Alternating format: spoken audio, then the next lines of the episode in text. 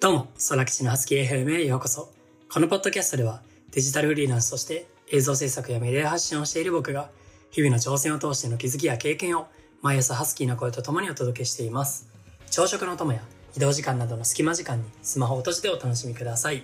この放送の音源は著作権フリーの AI 作曲サービスサンドローさんの提供でお送りしています。とね、今日ね、あの、めちゃくちゃ寝坊しました。はい、最初に言っておくとね。で、これ今収録してるのも、あの、お昼を回りまして、13時57分ということでですね、もう午後なんですけども、あの、今日寝坊して、なんか収録、今日ラジオやめようかなって思ったんですけど、僕がやっぱりね、あの、前にも発信してる通り、継続するためにはもう毎日続けることだって言ってるんで、そんな僕が、あの、サボってたらちょっとダメだなって思ったので、まあ自分のね、ケツを叩く意味でも、ちょっと今日は、あの、遅いですが、え意地でも収録してやろうということで、今喋っております。で、本題の前に一つお知らせをさせてください。えー今度ね、ポッドキャストで、学生のうちに知っておきたいお金のあれこれというテーマで放送を行おうと思っています。でね、こちらは50回の放送で行う予定です。第50回ね。で、内容に関しては僕が普段の普通のね、一般の大学生からフリーランスになるにあたってお金について学んだこととか、勉強した上でもっと大学生のうちに早く知っておきたかったことなどをね、お話ししていこうかなと思っています。今回の対象は学生のみではなくて、社会人でもね、お金について学習していなかったなっていう方にも、きっとね、ためになるかと思います。僕も別にお金の専門家ではないんですけども、あの、今ね、僕が持ってる知識とかをね、まだ実勉強してない人とか、これから勉強しようかなって思ってる方に対して伝えられたらと思っています。それがね、きっかけになればと思いますので、僕もね、全力で準備しますので、ぜひ、え50回の放送をお楽しみにしていただけたらと思っております。えー今日あたりからね、早速台本の方を書いていこうと思うので、結構作り込むのでいいクオリティになるのではないかと思ってます。お楽しみに。はい、ということで、今回の本題に入っていきましょう。でね、今回はまあ、あの、新しいことに挑戦するってめちゃくちゃきついよねって話。そして、まあ、でもそれっていいよねっていう、まあ、オチなんですけども、そういう話をしていこうかなと思ってます。で、まあ、まずはじめになんでこういう話をしようかって思った経緯なんですけど、あの、昨日ね、僕、あの、朝からテレビ CM の撮影がありまして、でも13時間ぐらいぶっ通しのロケで、ロケっていうか、あれか、スタジオで、スタジオで撮影してたんですけども、あの、まあ、めちゃくちゃね、結論から言うと超きつかったんですよ、本当に。で、本当に僕はなんか、うんとね、まあ、わかる方から言うとビデオグラファーっていうスタイルの基本的には一人とか、まあ多くても3人とかね、そういう小規模で結構撮影とか、あの映像を作ったりすることが多いんですけども、まあね、あの編集とかそういう作成チームって言ったらもっと20人とか回してたりもするんですけど、基本的に現場で撮影とかするのは3人、多くても3人ぐらいのチームでやってるんですけども、あのね、CM 撮影っていうのはまた全く別なんですよね、本当に。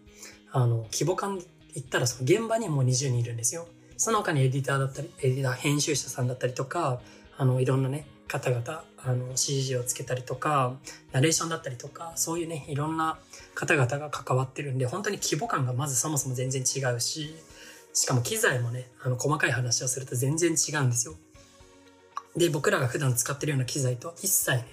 もう全く違う。僕は一つも触ったことがないぐらいのレベルの機材とかを使っていて、本当にね、あの別世界なんですよね、言ってしまえば。同じ映像制作っていうジャンルではあるにしても、そういうビデオグラファースタイルの個人でやってるものと、そういうなんていうんだろうな、プロダクションというか、もう制作会社としてやってるものっていうのは全然ね、もう世界が違う。あの、しかもほとんどね、その二つっていうのは交わることがないような世界だったりもするんですよね。うん。で、まあ僕も、まあありがたいことにね、今回お声掛けというか、あの、アシスタントにアサインしさ、あの、していただいたので、あの、もちろんね、やったことないっていうのは自分でも承知の上で、その上でトライするって決めたんですけど、とは言ってもね、もちろん結果、あの、遊びに行ってるわけではないので、結果を残したい、結果を残さなければ意味がないので、全力でね、準備はしたんですよね。本当にあの、交番表って言われるその、当日のスケジュールだったりとか、あの、動きだったりとか、そういうのめちもうめちゃくちゃ目を通して、あの、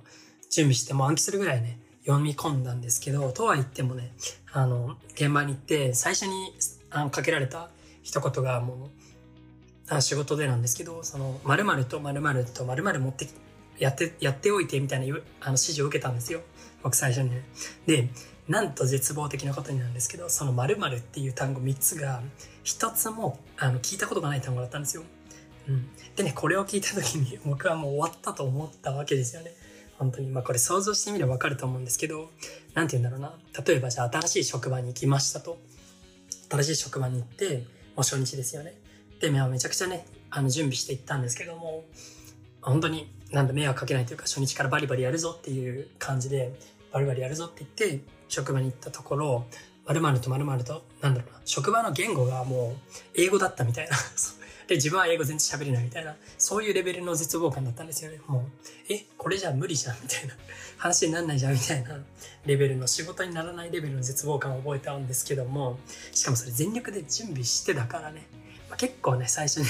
やばっていう結構冷や汗をかいたことがあったんですけど、まあそこからね、まあでも自分がもう無知なのはしょうがないんで、なんだろう、やったことないからそこはなんて言うんだろう、謝、なんだろう、無理に下手になんかできるふりをしてやるのも無理なんで、まあ僕はこういうの触ったことないので、ちょっと、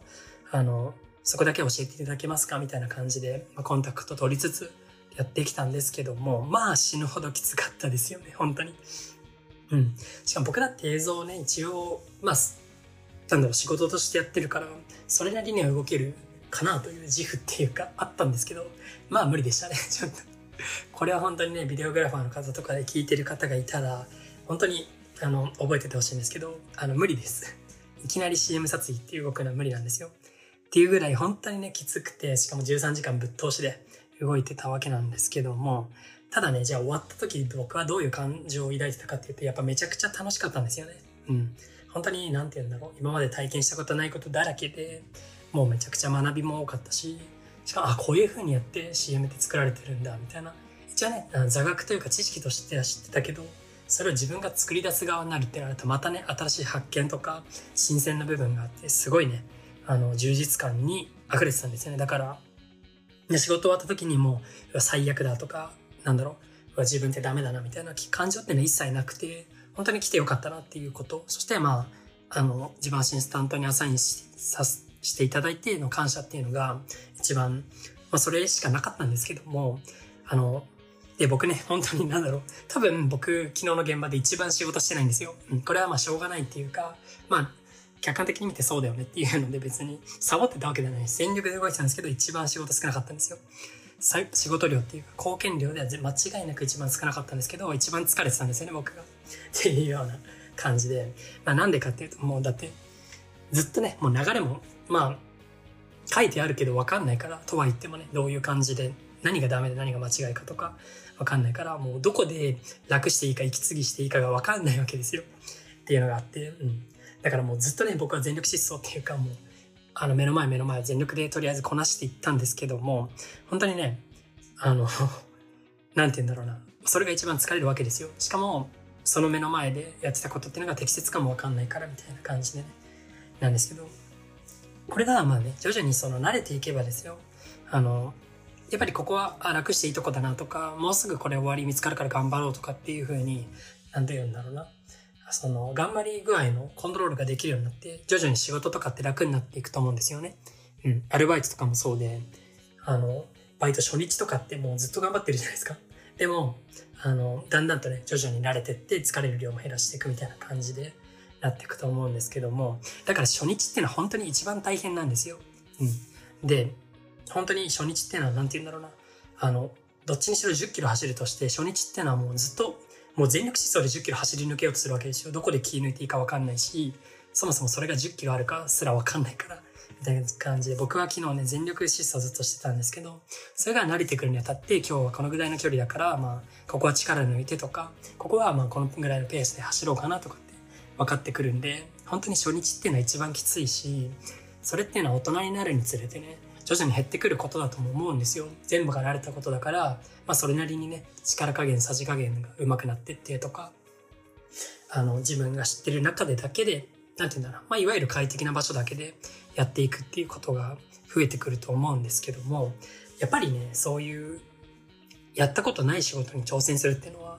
めちゃくちゃいいなと思ったし、あの、それこそアルバイトだって、じゃあ3ヶ月経って、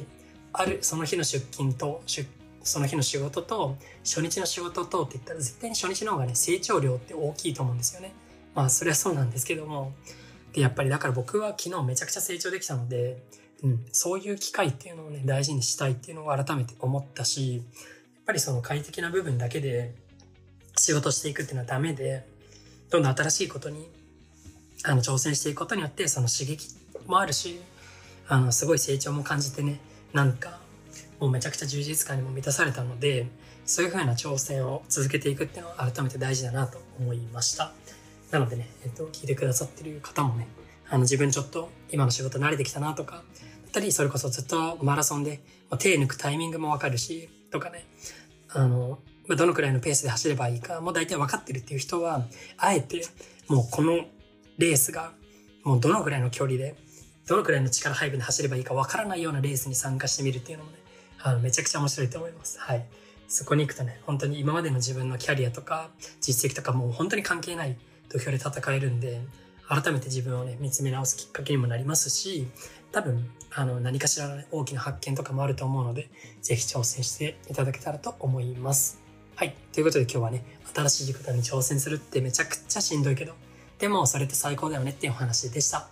私、ソラクチは映像制作や YouTube プロデュース、広告作成など動画を使った幅広い業務をしています。ご依頼の際は各種 SNS の DM もしくはホームページからお問い合わせください。では今日も素敵な一日をお過ごしください。またね